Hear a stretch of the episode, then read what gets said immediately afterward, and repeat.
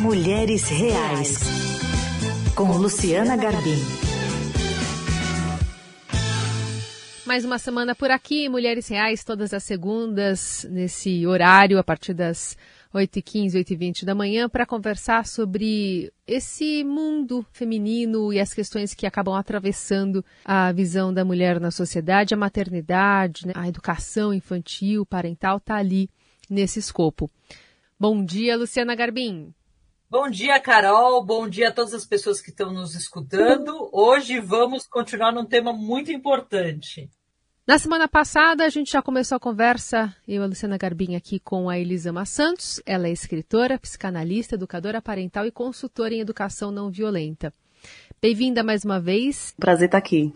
Falávamos há algumas semanas sobre uma troca que é estipulada pelo adulto com a criança, que ela vai aprendendo, inclusive troca, barganha, você só vai poder brincar depois que comer toda a comida, você só vai poder assistir televisão depois que tomar banho. Por que esse sistema tem que ser evitado? Por que, que ele não é produtivo? Olha, primeiro nós temos que entender que existe a rotina e existe a barganha, troca ou o nome que a gente pode dar, que é o nome certo dentro das relações, que é a chantagem emocional. É, o nome é esse. No... Vamos falar Barganha a verdade troca. Aqui. Vamos dar nome aos bois, chama chantagem emocional e que a gente leva para todas as nossas relações. Nós temos relações adultas baseadas na chantagem emocional. E a gente tem a chantagem emocional ali, como nos filmes, que é uma mocinha sendo chantageada pelo bandido ou pela vilã, mas não, chantagem emocional. Se você não fizer, eu vou. Ou se você não fizer, eu vou sofrer, eu vou te punir, enfim. A rotina é aquilo que está ali organizado com a criança. E talvez na rotina tenha assim, filho, mãe, posso ver TV agora, meu amor? Qual, como é a nossa rotina? Eu tenho que fazer exercício primeiro. Então, você já fez exercício? Não. Você pode ver TV? Não. A rotina está clara, claro, e a criança sabe a rotina dela. E isso não é barganha, isso chama organização. Criança precisa de organização. E aí a gente tem mais um equívoco quando falamos de educação não violenta. As pessoas entendem que é um libera geral. Que nós vamos olhar para a criança e falar: meu amor, você quer feijão ou quer torta de chocolate? Não. O não, ele vai existir. Eu vou continuar dizendo: não, filho. Você pode ver a TV agora? Não. Os meus filhos falam: você só diz não. Pois é, meu amor, nesse momento, meu papel é organizar a sua rotina. Nesse momento você não vai assistir TV.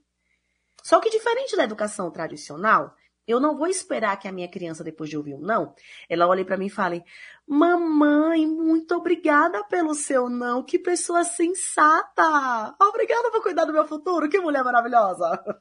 Não. Eu vou entender que ela vai chorar. Que hoje o meu filho mais velho está com quase 10. Ao escutar o não, ele não chora e bate como uma criança de dois anos. Ele já passou dessa fase. Ele fala: você só liga para você, eu não sou ninguém dentro dessa casa. Vamos para outro lugar. E tá tudo certo. É o que se espera da idade dele. Vou ouvir calada quando ele fala: eu te odeio. Não, não vou ouvir calada. Meu amor, eu sei que você tá frustrado. Não gosto que você fale comigo desse tom. Eu tô demonstrando meu limite. Mas eu não vou esperar que ele não faça isso que é o esperado para a idade dele. Então tá, entendi que existe essa rotina e que na rotina eu posso organizar sim coisas de Aí isso é depois disso. Se não fez isso, então, vamos, não vamos mexer nessa rotina que tá aqui. O que é diferente de se você subir aí, a mamãe não vai deixar você ir para tal lugar. Ou pior, muito pior. Se você fizer isso, a mamãe vai ficar triste. A nossa tristeza e a nossa felicidade são um peso muito grande para uma criança carregar. Nós precisamos da consciência de que nossos filhos não nasceram para nos fazer felizes. Me fazer feliz é uma responsabilidade minha. Não é do meu filho e da minha filha. E aí, a gente está falando de maturidade do próprio pai e mãe, né? Você entende? Meu filho e minha filha não tem que me fazer feliz. Não deve ser o foco da criança fazer papai e mamãe felizes. Não pode ser o meu foco hoje tomar decisões baseadas na felicidade ou na alegria do meu pai e da minha mãe. Porque eles felizes não vão me garantir uma boa noite de sono na hora que eu botar a cabeça no meu travesseiro. Não vai me garantir a satisfação das minhas necessidades.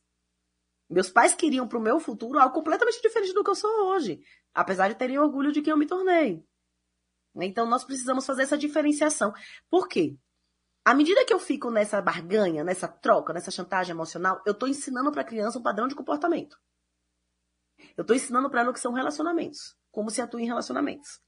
A criança não está aprendendo somente falar bom dia, boa tarde, boa noite, é, qual professor ela vai seguir, como é que, que escreve. Ela está aprendendo o que é o amor, como se consegue amor, o que é respeito, como se consegue respeito, o que são relações. Qual é o papel dela nas relações? É isso que a gente está ensinando. Nós temos uma visão da educação muito imediatista. Os pais chegam perguntando: como é que eu faço pro meu filho tomar banho? Como é que eu faço pro meu filho me ouvir? Como eu faço pro meu filho? Eu, eu, eu, eu, eu, eu, eu. E fórmulas, e é né? Você. E fórmulas para Sim. serem aplicadas, né? Exatamente. Por quê? Porque nós somos pessoas obedientes, então eu quero passo a passo.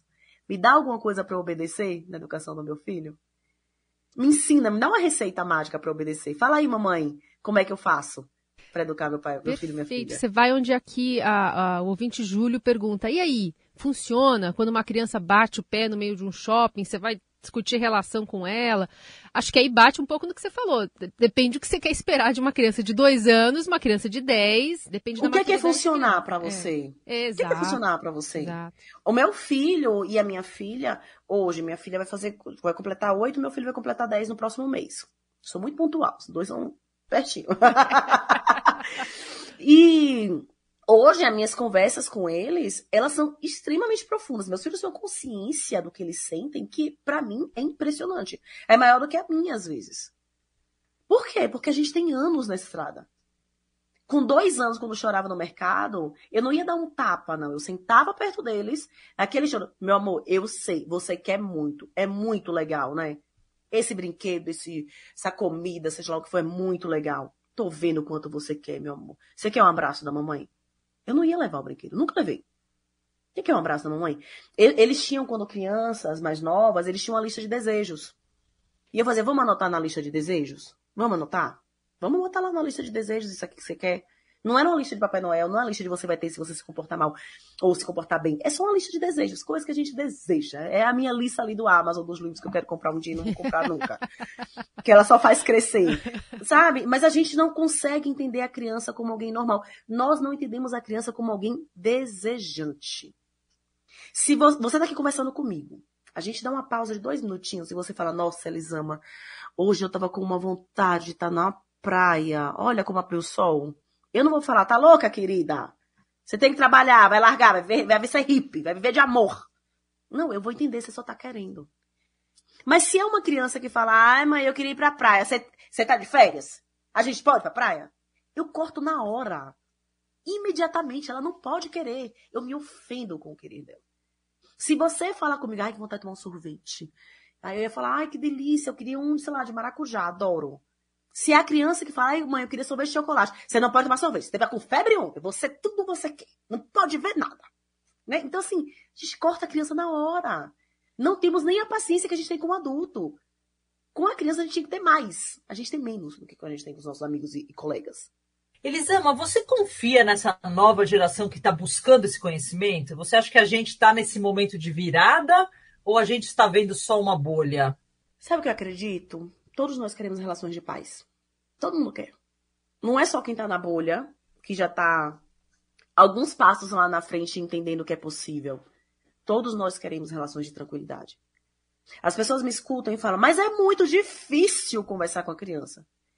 Minha querida, você pode sacudir todos os meus trabalhos na internet, assim, um por um, jogar no chão e sacudir. Você não vai encontrar uma frase de é fácil. Nós precisamos entender que a opção facinho, gostosinho, simplesinho, ela não está no pacote. Quando falamos de educação de relacionamentos humanos, não temos essa opção. Não tá. Vai ser difícil.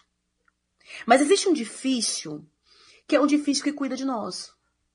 Que é um difícil que cuida da relação. Que é um difícil que no final do dia eu respiro fundo e penso, cara, consegui. Ai, que bom, deu certo. E tem um difícil, que é aquele difícil que machuca a gente um pouco mais. Porque ninguém me convence que dar um grito e um tapa numa criança é gostoso. É fácil. Ninguém me convence que depois de dar um tapa numa criança, você vai deitar na tua cama e vai achar que o dia foi lindo e que você fez a melhor coisa possível. Você pode contar isso para você. Você pode repetir quando aquele coração apertar que eu fiz o que o pai e mãe tem que fazer, a culpa é dela. Até, até para lidar com isso, né, dentro da gente. Mas essa dor não vai deixar de existir. Não. Então precisamos entender, é difícil. É difícil. Ponto. Qual que é o difícil que eu vou escolher? Olha para o mundo como ele tá, minha gente. Todo mundo tá ouvindo. Olha para o mundo como tá. É esse mundo que a gente quer? Porque se a gente faz o que sempre foi feito, nós vamos ter resultados semelhantes. Isso é quase óbvio. Nós estamos precisando de agentes de transformação do mundo, não é de agentes de manutenção como ele está. Então, eu não acho que seja uma bolha. Eu acho que é uma bolha que tem a informação, mas é uma totalidade que quer paz. É uma totalidade que quer ver bem. É uma totalidade de pessoas que quer viver com harmonia, que quer se sentir em paz sendo quem é, que quer sentir que os, os filhos também estão em paz sendo quem são. No final das contas, se a gente espremer aí, estamos todo mundo buscando a mesma coisa, com estratégias diferentes.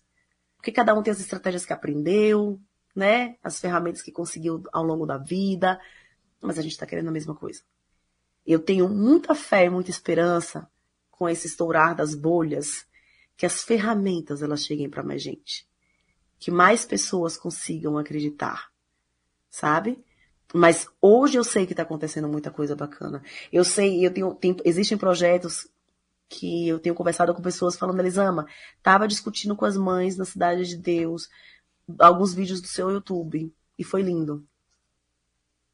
É que a gente tem esse preconceito de olhar para o pobre, para quem está ferrado, e falar, ah, mas isso aí é violento porque gosta. É não sabe existir de outro jeito, não. Sim, a gente quer existir de outro jeito. A gente não só sabe como a gente deseja muito. Então precisando só de ferramenta, de caminhos. E eu, eu tenho muita fé que os caminhos vão chegar, sabe? Que bom. Seguimos tentando aprender, então. Dividindo aqui com os nossos ouvintes também essa discussão que tem a ver com a educação da próxima geração e como a gente está contribuindo para isso. Sempre muito bom ouvir a Elisama Santos, escritora, psicanalista, educadora parental está nas redes sociais produzindo conteúdo, produzindo podcast, escrevendo livros. A gente super indica todo o trabalho e a carreira da Elisama, que conversou conosco aqui, dividiu um pouquinho do seu conhecimento também com os nossos ouvintes. Muitíssimo obrigada pela conversa. Sempre bem-vinda por aqui. Obrigada, Elisama. Prazer em receber você aqui no Mulheres Reais. Obrigada, meu amor. Tá, é. Tchau, tchau. Semana que vem tem mais uma edição novinha em folha do Mulheres Reais. Nos vemos e nos falamos por lá, Lu. Combinado, Carol. Boa semana para todo mundo.